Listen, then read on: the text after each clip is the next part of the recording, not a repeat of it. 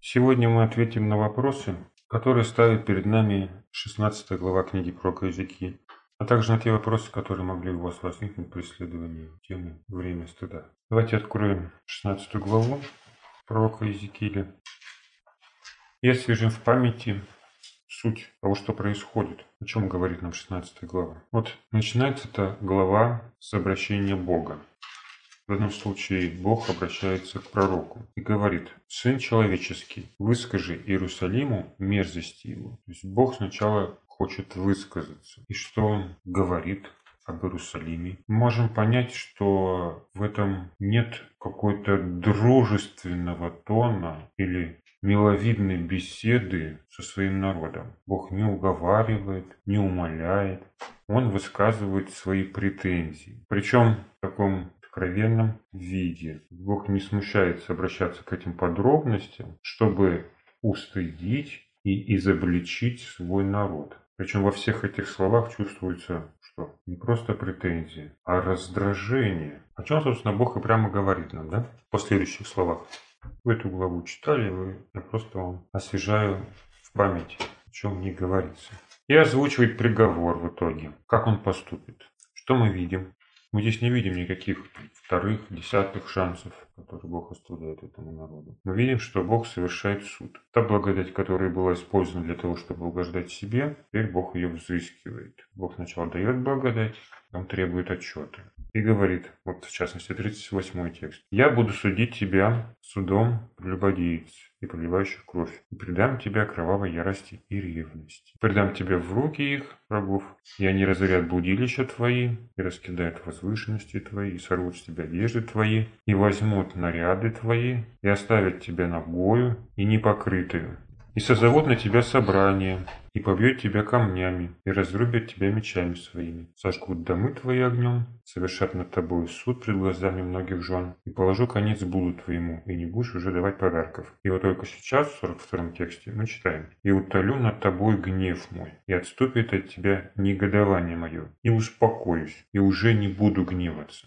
за то, что ты не вспомнила о днях юности твоей, и всем этим раздражала меня. И я поведение твое обращу на твою голову, говорит Господь Бог, чтобы не предавалось более разврату после всех твоих мерзостей.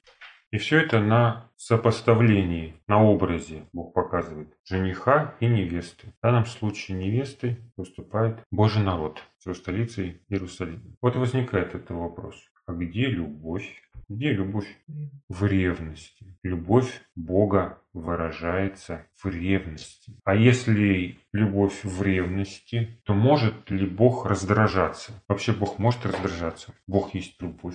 Мы неправильно, может быть, представляем себе Бога, когда считаем, что Богу не присущи такие качества, как гнев, раздражение, ненависть. Наоборот, если бы этих качеств не было, это не говорило бы о том, что Он нас любит. Это бы говорило скорее, что Он равнодушен или относится к нам как вещи. Сегодня ее удобно носить, он носит. Завтра неудобно, она лежит в шкафу. И ему все равно, что там происходит. Может ли человек испытывать какие-то чувства ревности к предметам быта? А у Бога не такая любовь. Его любовь настоящая. И поэтому другая сторона любви – это ревность. А соответственно в ней будет и гнев, и раздражение. Но все же, как так можно поступать с женщиной? Это же не этично. Вот вы можете допустить, чтобы муж вот так поступил со своей женой возлюбленной? Все бы феминистский хор заорали, что он ее не любит. Почему Бог оказывает давление и унижает свою возлюбленную? Оказывает давление, это мягко сказано, да? Это же давление. Само это обличение, которое высказано здесь вот в 16 главе, это уже давление. Но это ничто в сравнении с тем, что исполнится потом, в соответствии с этим словом, враги разорят и уничтожат этот город полностью. Это давление, не просто давление, а насилие над личностью. И так Бог поступает со своей невестой. Да, это справедливо, но он же ее унижает, так? Он же ее унижает, нет? И это опять что? Это опять любовь. Вот скажите, а может ли человек принять такое отношение от Бога, если он не готов мириться с таким отношением со стороны людей? Ну а правильно, чем мириться-то? Это же Бог, а это ты кто? Это вообще никто, да? Человек ты кто? Кто такой человек? Ты никто. А кто сделал такое с Божьим народом? Христос? Нет. Это сделали их враги, с которыми они были до недавнего времени в союзе. Сначала были в Союзе, потом их захватили, поработили, но все равно Союз мира продолжался, пока Израиль снова не взбунтовался. И вот были они в итоге окончательно разорены. И вот если рассматривать с точки зрения быта этот вопрос, то все, что они могли увидеть, это были нехорошие люди, враги и совсем даже не Бог. Так почему Бог себя ведет таким образом? Почему он не поступает так, как отец из притчи Христа о блудном сыне? Помните эту притчу? Есть ли разница между Израилем и блудным сыном в отношении к своему отцу? А в чем эта разница состоит? Блудный сын смирился и готов был на все. Но перед этим что случилось? Ведь он поступил уже неправильно, так? Ведь какая разница, можно сказать, эти неправильно поступают, да? Евреи, которых пишется. Блудный сын поступает неправильно. Какая разница? Все одинаково виноваты перед Богом. Он же тоже бессовестно поступил. Он тоже угождал себе, своим прихотям. А почему у него эта переоценка ценностей произошла? Потому что он перед этим был унижен. Он был унижен тем, что оказался в такой ситуации, когда ему нечего было даже есть. Он был хуже свиней, которым давали рожки, ему нет. Вы знаете, как в притче происходит? Она никогда не отражает всей этой ситуации. Потому что это притча. И отец, который представлен в притче, это не Бог. Это отец блудного сына. Как и судья неправедный, это тоже не Бог, а судья неправедный, которому надоела вдова, приходящая его изо дня в день просить о суде. Так все притчи. Нет там Бога, Сына или кого-то еще. И когда мы говорим о том, что отец ждет, да, но Бог не только ждет, Он еще и действует. Он же сам и создает эти ситуации, чтобы унизить человека. Потому что иначе в его голове переоценки ценностей не произойдет. Он никогда не смирится. И вот когда приходит блудный сын, смирившись, отец его уже не упрекает, не унижает, а что? Принимает и, наоборот, возвышает. Работает принцип Христа. Унижающий себя возвышен будет. А что происходит с тем, кто себя возвышает? Тот будет унижен, говорит Христос. И что здесь мы видим в 16 главе Иезекииля? Вот это самое унижение. Потому что нет смирения и нет стыда. Если человек стыда не имеет, что остается? Устыдить. Его нужно устыдить. Иначе он ничего не поймет, он будет потерян для Бога навсегда. И в этом тоже его любовь. Хотя Бог раздражается, высказывает, унижает человека. Но разве в поведении в истории о блудном сыне, когда он уже возвращается домой, да, нет никакого стыда. Вспомните притчу о блудном сыне. Что должен был почувствовать вернувшийся сын? Что он должен был ощутить? Все мы говорим, любовь он должен был ощутить. Да, но к чему эта любовь его приводит? Вот он уже унижен и смирен, возвращается домой, да, и что он ждет? Надеется в лучшем случае, что там где-нибудь среди слуг он найдет себе место.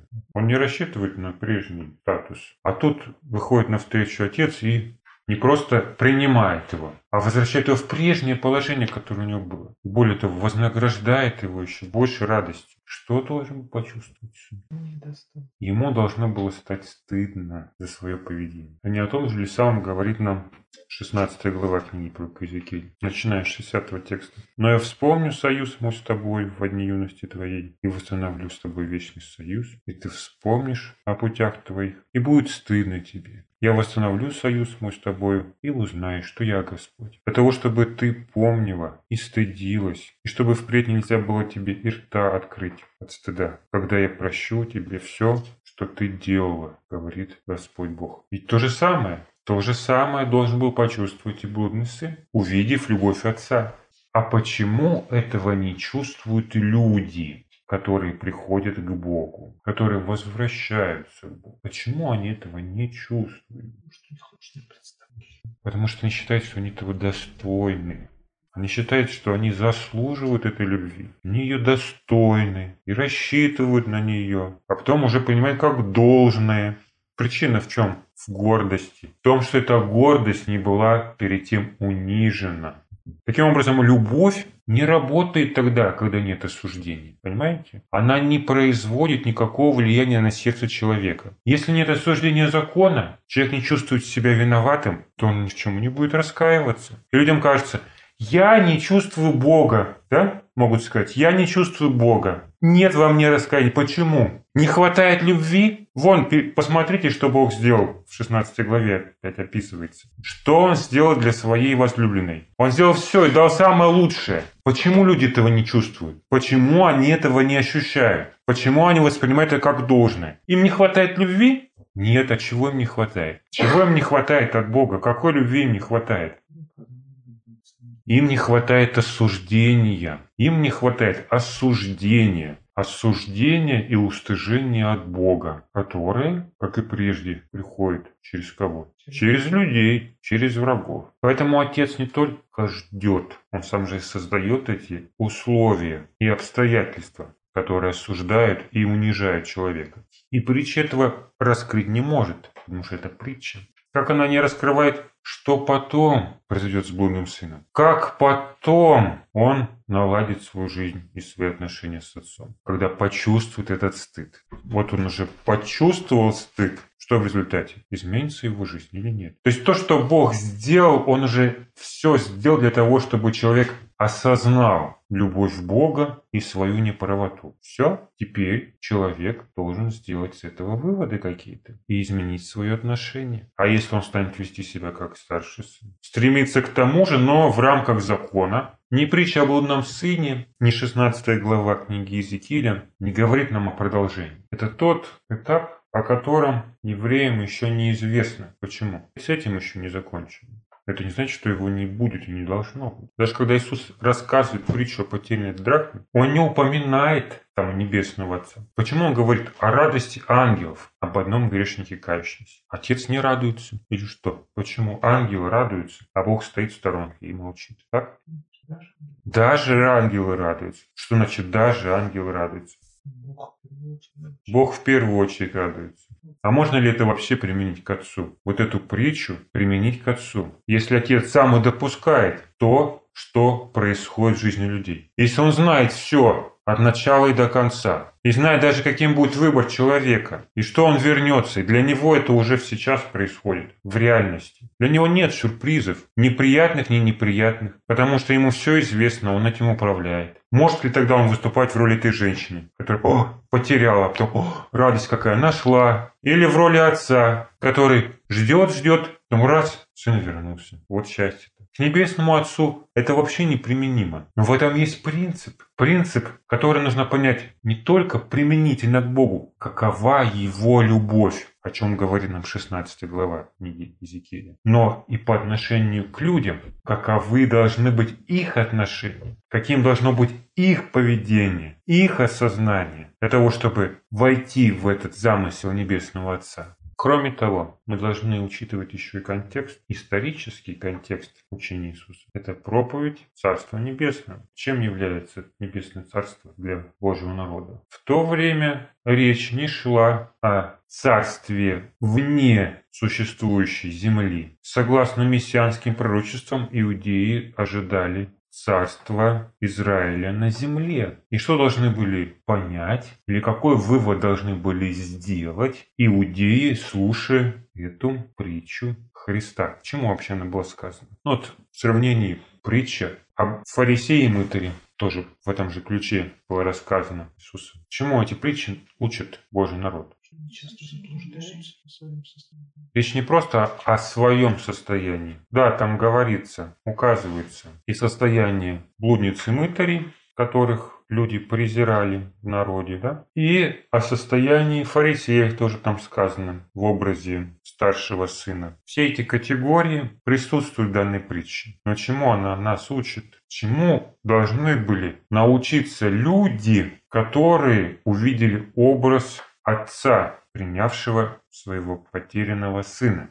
С одной стороны, они должны были себя в роли этих детей почувствовать, научить-то чему-то должно это прочитать. А с другой стороны, увидеть, каким должно быть их отношение к этим недостойным людям. Вот они увидели этого отца, и все, наверное, подумали, О, как хорошо, что Бог нас так любит. Можно не напрягаться. Что бы мы ни делали, Он всегда готов нас принять. Не к этим выводам должны были прийти слушатели Иисуса. А как им поступать с такими людьми, которые ведут себя как блудный сын, которые были унижены, оскорблены, но готовы на все. Не считать, что они чего-то достойны и не выставлять своих требований. Так я вернусь, если... Или вот я пришел, будьте добры. То есть таким людям уже должно быть другое отношение. И порой те люди, которые являются униженными и оскорбленными не в своих глазах, а в наших глазах, в глазах Бога. То есть сами унижают себя. Очень часто являются нашими врагами. А те, которые всегда на что-то рассчитывают, близкими нам людьми, только близкие всегда рассчитывают и принимают как само собой разумеющуюся любую благодать. Дети воспринимают же это как обычно,